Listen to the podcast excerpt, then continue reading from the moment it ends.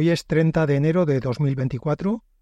Como es martes, vamos a hablar de inteligencia artificial. En el área de negocios hemos cinco noticias que me han parecido relevantes. La primera es que Apple ha anunciado que su coche sin conductor, que inicialmente estaba planificado para 2026, con, con, autonomía completa, es decir, no hacía falta, se rumoreaba incluso que lo querían sacar sin volante ni pedales, para que tú simplemente fueras sentado allí y no pudieras eh, manejar ninguna función del coche. Bueno, pues de 2026 y función de autonomía absoluta, han anunciado que lo van a retrasar a 2028 y que en vez de autonomía absoluta, que era en, en conducción autónoma hay cinco niveles, Apple había dicho que lo iba a lanzar en nivel 4 y ahora ha anunciado que va a ser un nivel ellos han dicho 2 Plus. 2 Plus es básicamente lo que ya tenemos en muchos coches. No voy a entrar en el detalle de qué es cada nivel de conducción autónoma, lo podéis buscar tranquilamente en Google o le pedís a ChatGPT que os lo explique. Pero es, un, es una corrección muy importante. Primero alargarlo dos años y después bajarlo de nivel 4 a nivel 2 Plus, que es, ya digo, básicamente muchos de los coches que ya vemos hoy. En fin, Apple claramente se ha dado un golpe de realidad con este proyecto, o eso parece. Segunda noticia es que SAP, la empresa alemana de servicios informáticos varios para empresas, eso me ocurre otra manera de decirlo porque realmente SAP hace tantas cosas, ha anunciado que va a reestructurar 8.000 empleos y que va a invertir 2.200 millones de dólares en incorporar más o algo de inteligencia artificial en sus operaciones de negocio. Básicamente lo que ha hecho es que a esos 8.000 empleados o los reentrenará para que adquieran habilidades de inteligencia artificial o les ofrecerá dejar la compañía. Es un pedazo de movimiento empresarial este, sobre todo por no solo por el tamaño, sino también por la importancia y el peso que tiene SAP en, prácticamente cualquier área de, de software empresarial. La tercera noticia es que el Samsung Galaxy S24, que recordáis es el nuevo modelo de Samsung que anunció con muchas funciones de inteligencia artificial y tal. Inicialmente había dicho que las funciones de inteligencia artificial las producía eh, usando el Gemini de Google, pero ahora ha anunciado que la traducción instantánea de llamadas y, citando literalmente su comunicado, otras funcionalidades avanzadas, las hará usando Bernie, que Bernie es el LLM de Baidu, Baidu la empresa china. Eh, con lo cual es un poco sorprendente. No sé si es que realmente van poco cambiando de idea sobre la marcha o si esto ya lo tenían pensado y lo han comunicado fatal, lo cual no sería raro en Samsung porque comunica como el culo. Pero es un poco raro que, que tengan un acuerdo con Google para usar Gemini en unas funciones y ahora usen el LLM de Baidu. Pero la cuarta noticia, que es la noticia palanca de esta semana, es que ha salido otra de estas encuestas sobre cómo ven las empresas eh, su futuro con la inteligencia artificial y que creen, cómo creen que les va a afectar y tal. Bueno, pues hay una eh, que he leído de Deloitte en Estados Unidos, en la que preguntaba a altos ejecutivos de empresas americanas cómo creían que la inteligencia artificial iba a afectar a su empresa en concreto, no un ejercicio teórico sobre el mundo. Bueno, el 30% creen que transformará su empresa en el próximo año, y otro 50% en dos, tres años. Es decir, que si sumamos los dos, hay un 80% de ejecutivos, de altos ejecutivos americanos que creen que la inteligencia artificial transformará su empresa en los próximos tres años. Transformar es una palabra que por supuesto habría que matizar o que por lo menos que cada uno nos dijera cómo lo ha entendido, pero es una palabra bastante fuerte. Estamos hablando de, entiendo yo, cambios sustanciales en la manera de funcionar de las empresas. La palanca la hago porque, una vez más, no veo que esa certidumbre sobre cómo va a transformar la inteligencia artificial tu propia empresa y tus acciones para entender qué es la inteligencia artificial vayan de la mano. Yo, no veo al...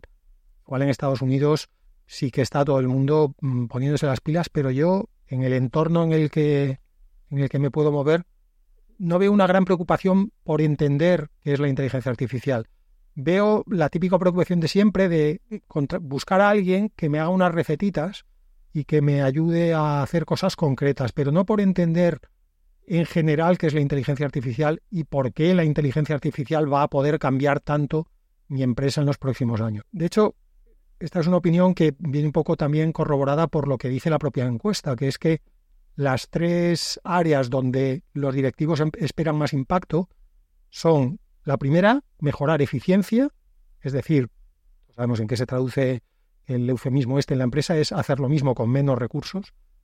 La segunda es directamente reducir costes, o sea, hacer lo mismo más barato. Y la tercera es mejorar productos o servicios existentes, es decir, hacer lo mismo un poco mejor.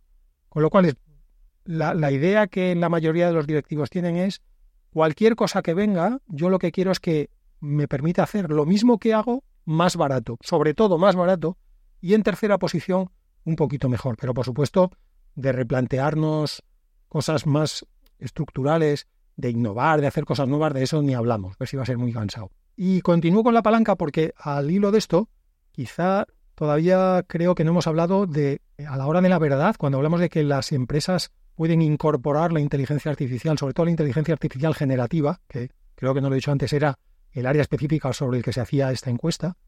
Y la inteligencia artificial generativa, para que nos entendamos, son los chat GPTs, los DALIs, los eh, motores de texto a voz, de voz a texto, de vídeo a texto, de texto a vídeo, en fin, todas estas cosas. Entonces, ¿qué, puede hacer una, cómo puede usar una empresa estas herramientas?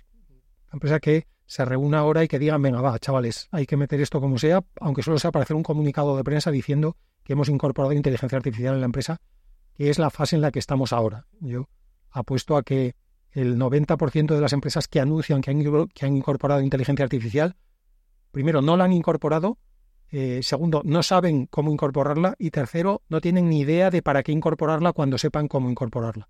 Pero bueno, eso ya irá viniendo. Entonces, ¿cuál es la opción más simple? Pues la opción más simple es usar alguno de los LLMs o herramientas generativas varias, las no voy a hacer el, el enunciado otra vez, pero bueno, imagen, texto, vídeo, voz, lo que queráis, usar directamente un proveedor externo y usarlo sobre la infraestructura del propio proveedor externo. Es decir, si quieres, por poner el ejemplo con ChatGPT o con Gemini o con Lama o con cualquiera de estos, pues básicamente tú lo que haces es pagarle a, Google o a OpenAI o a, o a, Meta o a quien sea por el uso de su API. Te enchufas a su, a su motor con, a través de su API y tú a base de llamadas a la API pues vas haciendo tareas varias.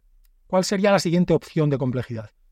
Bueno, pues la siguiente opción de, complejidad sería para mejorar la fiabilidad de, las, de los outputs, de las respuestas o de las generaciones, que ya sabéis que hay una cierta tendencia a las alucinaciones, palabra lamentable porque no es lo que hacen, hay una cierta tendencia a inventarse cosas, que no es alucinar, inventarse cosas, pues lo que puedes hacer es conectar, ponerle un sistema de RAG al final, ¿no? De, RAG, RAG, esto ya hemos hablado, Retrieval Augmented Generation, entonces le conectas al final un RAG sobre tus propias bases de datos o sobre tus propios, digamos, almacenes de información de tu empresa. De tal manera que las respuestas que dé tengan, eh, aumentes mucho la probabilidad de que sean verdaderas. ¿Cuál sería la, la siguiente opción en complejidad? Bueno, pues ya te lanzas y lo que haces es usas un LLM terminado, es decir, fine-tuneado y alineado, pero lo usas sobre tu infraestructura propia bien propia en tus propios servidores, que sería un poco heavy, o bien propia alquilada, alquilada a Azure o a AWS o a quien sea. De esa manera, la infraestructura es tuya, aunque sea propia o sea alquilada, y al tener el LLM montado sobre infraestructura tuya, vas a poder, digamos, hacerle eh, pues ajustes y mejoras que no le podrías hacer si estuviera instalado en infraestructura del propio proveedor. Microsoft no te va a dejar que, o eh, Google no te va a dejar que toques Gemini sobre la propia infraestructura de Gemini. Entonces, con este tercer paso, si tienes el LLM en tu propia infraestructura, puedes hacer cosas que ya irían incrementando en, siguientes pasos la complejidad. Por ejemplo, un siguiente paso sería hacerle tú el, SFT, el Supervised Fine Tuning, de tal manera que tú coges el modelo fundacional, pero lo finetunas tú, lo ajustas tú y haces, por ejemplo, el alineamiento tú también de acuerdo a los valores y a los principios de éticos de tu propia empresa. O para adaptarlo a tareas y conocimientos específicos de tu empresa si trabajas en un sector muy especial. Y ya la, la quinta y última opción sería entrenar tú al propio modelo, es decir, coger por decirlo así, la arquitectura, comprar la arquitectura, pero entrenarla tú, hacerle el, SFT tú, hacerle el alineamiento tú, en fin, hacerle todo tú. Eh, problema de esta última opción, que es muy cara. Entrenar, ya creo que lo habíamos dicho en otro episodio, entrenar a un, a un LLM está en el orden de los eh, cientos de miles, rozando el millón o incluso pasando el millón de dólares. Pero es, es un, es un one-shot cost. Una vez que tienes entrenado al LLM, eh, ya lo tienes entrenado como tú lo has querido entrenar para siempre y no dependes, por lo tanto, de agentes externos que te puedan cambiar el training en una dirección que a ti te guste. Con lo cual, estas serían las cinco, los cinco escalones que una empresa podría ir cubriendo desde el más sencillo, que es simplemente usar algo de otro en infraestructura de otro, simplemente eh, a golpe de API, hasta la más compleja, que es tener tu propio LLM entrenado por ti en tu propia infraestructura, eh, hecho el fine-tuning por, por ti y hecho el alineamiento por ti. Vamos al, área de desarrollo. Estamos en plena explosión cámbrica de la, de la AI generativa. Eh, entonces, he hecho un pequeño resumen barra ensalada porque salen literalmente tantas noticias que es literalmente imposible es, ya no seguirlas, sino que todas sean relevantes. Cuando salen es difícil saber cuáles van a ser las relevantes y cuáles no. Habrá que dejar que pase el tiempo, pero bueno, para empezar, han salido un montón de nuevos modelos sobre lo que ya existe, es decir, sobre, basados sobre la arquitectura de Transformer y con todo tipo de combinaciones texto a texto, texto a vídeo, voz a texto, texto a voz, multimodales, en fin. He cogido algunos de los que han ido saliendo, básicamente por, porque son de empresas que tienen un, peso, en fin, que por lo menos a priori debería garantizar que todo lo que hacen va a tener un cierto futuro, pero esto nunca se sabe. Luego, como pasa tantas veces, igual dos tíos en un garaje acaban haciéndose con todo este negocio, pero entonces, para empezar, Google ha presentado una, una generativa de texto a vídeo que se llama Lumiere y los resultados, siempre con el asterisco que os pongo de no olvidemos que las demos las hacen los mismos tíos que venden el producto, pero realmente las demos son espectaculares. Espectaculares, o sea, genera unos vídeos y permite una flexibilidad a la hora de describir y de corregir y de montar los vídeos Mm, nunca vista. Queremos que la realidad sea por lo menos parecida a la demo. Igual no va a ser nunca, pero bueno. Me ha llamado también la atención un eh, nuevo modelo presentado por una empresa que se llama Adept. El modelo se llama Fuyu Heavy y es un modelo multimodal, o sea, de estos que admite todo tipo de inputs y genera todo tipo de outputs. Y según ellos, solo está superado por ChatGPT 4 y por Gemini Ultra, que os recuerdo que es la versión más gorda de Gemini. O sea, en principio supera a Gemini Pro, que es la versión estándar. Me ha llamado la atención esta presentación porque Adept es una empresa que en su día cofundó eh, Ashish Baswami, que es uno de los autores del famoso paper de 2017 Attention is All Unit, que fue, como sabéis, la que introdujo el concepto de self-attention y con ella el modelo de Transformer y con el modelo de Transformer pues toda esta explosión cámbrica que estamos viendo. Eh, Ashish eh, Baswami ya no está en la empresa, salió, pero la empresa debe tener ya un cierto músculo porque hace un año consiguió 350 millones de dólares de capital. Y por eso me ha parecido relevante mencionar aquí que han presentado un nuevo modelo. Por su parte, Stability AI, que ya está medianamente consolidada, ha presentado un SLM, un Small Language Model, eh, también, eh, en este caso, no multimodal, sino multilingüe, y según ellos, pues supera en benchmarks a todos los existentes. En, insisto, en modelos SLMs, en modelos pequeños de lenguaje, no en LLMs.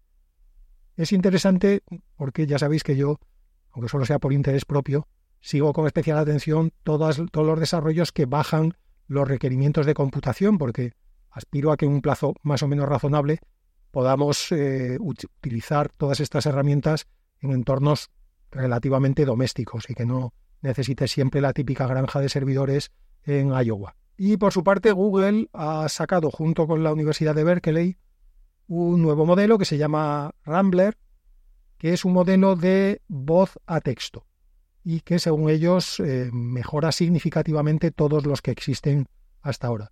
Aquí la verdad es que ya sería hora de que apareciera un, voz a texto fiable, porque llevamos, no voy a decir décadas, pero una década sí que probablemente llevamos con los asistentes de voz que se equivocan cada dos por tres y los autocorrectores que te cambian completamente el sentido de la frase. Así que a ver si el Rambler este es el principio de un futuro brillante. Y por último, eh, me ha parecido también relevante mencionar eh, un nuevo modelo fundacional que se llama RWKV, según ellos se pronuncia algo así como Rakoff, y es un modelo que es interesante porque no se basa en arquitectura de transformers, sino que es una red neuronal recurrente, pero que según ellos da un rendimiento similar al que daría un LLM basado en transformers. ¿Cuál es la ventaja de que no use transformers? Que los, Perdón, que los transformers eh, escalan muy mal escalan muy mal en el input. Cuanto más grande es el input que les metes, más recursos de computación necesitan. Los transformers escalan cuadráticamente y sin embargo este Rakoff escala, según ellos, linealmente, lo cual es una buenísima noticia. Y eso hace que, sola, que necesites entre 10 y 100 veces menos de capacidad computacional con respecto a los transformers para conseguir el mismo rendimiento. Así que nuevamente, como todo, el asterisco de esto lo presenta el que lo vende. Si todo esto es verdad, pues buenas noticias. Sobre este Rakoff, ellos mismos han, presentado dos modelos ya entrenados y fine-tuneados, que son Raiden, que sería como el modelo de lenguaje estándar al que estamos acostumbrados, y por otro lado Eagle, que es un lenguaje, es un, LLM multilenguaje, con más de 100 lenguajes y que según ellos mejora el rendimiento de todos los demás pasa es que si recordáis, em, hace poco habíamos dicho que el de Stability AI también se presentaba como uno que mejoraba a todos los demás.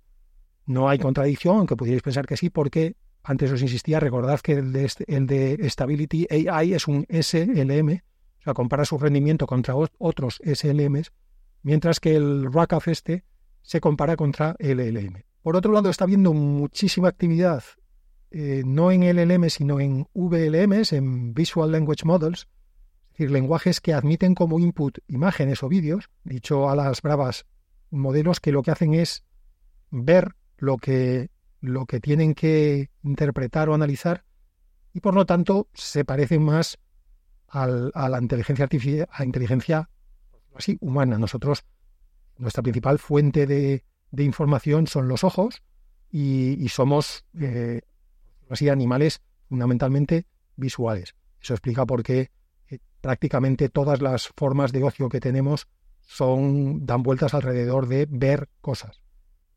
Eh, no, no decimos aquello de que una imagen vale más que mil. Bueno, pues ha habido un montón de presentaciones de VLMs.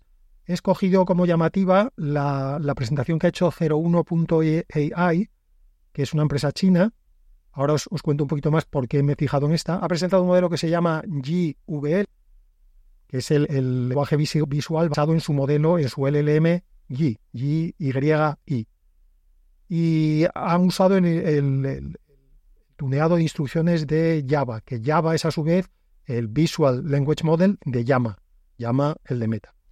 La buena noticia es que, igual que Llama, este nuevo GVL es también open source y también sabéis que esta es una de las áreas a las que les presto especial atención por aquello de que nunca se tomen las decisiones de algo tan importante como la inteligencia artificial eh, entre cuatro tíos en un taxi. Me he fijado en 01.ai porque esta empresa es la empresa de Kai Fu Lee, que Kai Fu Lee es un tipo muy prestigioso en el mundo de la inteligencia artificial, es ex ejecutivo de Apple, ex ejecutivo de Microsoft y ex ejecutivo de Google, o sea, ha pasado por la creme de la creme. Y hace unos años eh, Kai Fu Lee volvió a China, eh, montó varias empresas en China y el año pasado creo creo que es de 2023, es cuando, sí, 2023 veo aquí, es cuando eh, eh, montó 01.ai, que es su empresa de inteligencia artificial. Me ha gustado mucho, leyendo cosas sobre 01AI, su declaración de principios, que lo que dicen es que su predicción es que la inteligencia artificial que viene, ellos le llaman la inteligencia artificial 2.0, queda un poquito viejuno, pero bueno, ellos le llaman así, igual en China está de moda, creará, cito palabras textuales, textuales. ¿eh? Creará una plataforma de oportunidades diez veces más grande que el Internet móvil. Con que fuera igual de grande que el Internet móvil ya estaríamos hablando de la bomba, pero si va a ser 10 veces más grande, según se ha estimado. Y para terminar, el área de desarrollo y también el episodio de hoy, igual que os decía que ha habido mucha actividad en v, bueno, mucha actividad en general, específicamente en VLMs, también ha habido mucha actividad en los modelos basados en espacios de estado en lugar de transformers, igual que el Rakoff de antes usaba una redes eh, neuronales recurrentes, hay una nueva línea de pensamiento. Como veis, hay una cierta tendencia a intentar abandonar los transformers, abandonar o por menos buscar alternativas para determinadas aplicaciones, porque los transformers, como decía antes, escalan muy mal. Entonces, por un lado, los, eh, el RACAF este usa eh, redes neuronales recurrentes y desde que se presentó Mamba en diciembre, que Mamba fue el primer modelo que usaba estos espacios de estado, pues ha empezado a haber otra explosión cámbrica de modelos de espacios de estado. Y, por supuesto, combinados además con todas las cosas, eh, digamos, con las últimas tendencias. Esto ya parece un, programa de moda. Eh, ha habido una versión de Mamba basado en Mixture of Experts, ha habido, por supuesto, Vision Mamba, y, ligándolo con lo que hablamos antes de la expresión en lenguajes visuales, ha habido también un Visual Space State Model, o sea que tenemos un poquito todo combinado, muy picadito, y no se ha dejado ni una sola posible combinación de todas las eh, los palabras que suenan último. En fin, la primera, la principal virtud, como pasaba con el Rakoff, de los, de los modelos basados en espacios de estado, es que escalan mucho mejor que los transformers. Y eso hace que, primero, necesites mucha menos eh, potencia de computación y, por otro lado, que el output sea más rápido.